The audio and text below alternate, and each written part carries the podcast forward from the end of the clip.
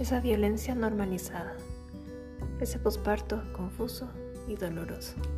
Esto es Parir en Guatemala, una realidad que juntas podemos cambiar.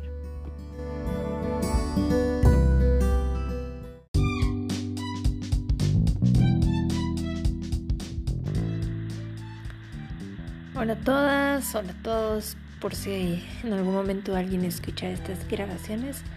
Eh, pues mi objetivo con este podcast es hablar, en un inicio hablar de mi experiencia, de lo que yo pienso, porque a diario pienso un millón de cosas que quisiera poner ahí, ahí afuera por si alguien escucha y le sirve o se siente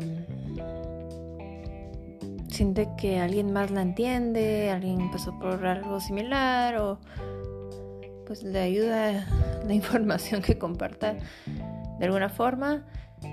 Eh, quiero aclarar, yo no soy experta en nada relacionado al embarazo, parto, posparto. Eh, tengo el conocimiento que adquirí teniendo a mis hijos y lo que investigué en internet eh, pero de profesión, eh, pues mi profesión no tiene nada, relacionado al tema. Mm, eh, y entonces en un inicio quiero hacer un par de episodios, más que todo como terapia para mí, para poder liberar mi mente de tanta información y tantos recuerdos que tiene.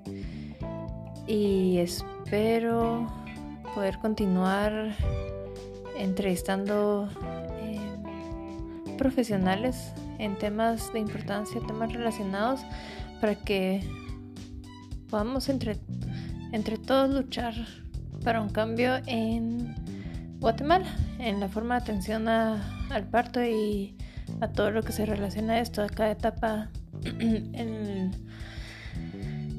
a cada etapa en la vida reproductiva de la mujer.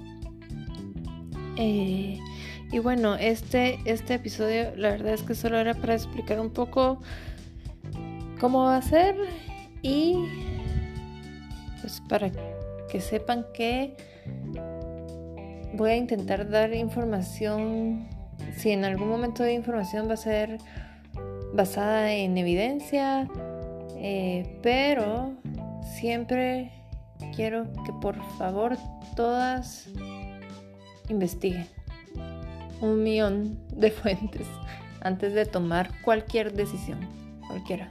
O sea, ya sea doctor o quien sea que les da alguna información, por favor, investiguen siempre, siempre hay opciones y entre las opciones uno va viendo los distintos riesgos y puede tomar su decisión, ¿sí?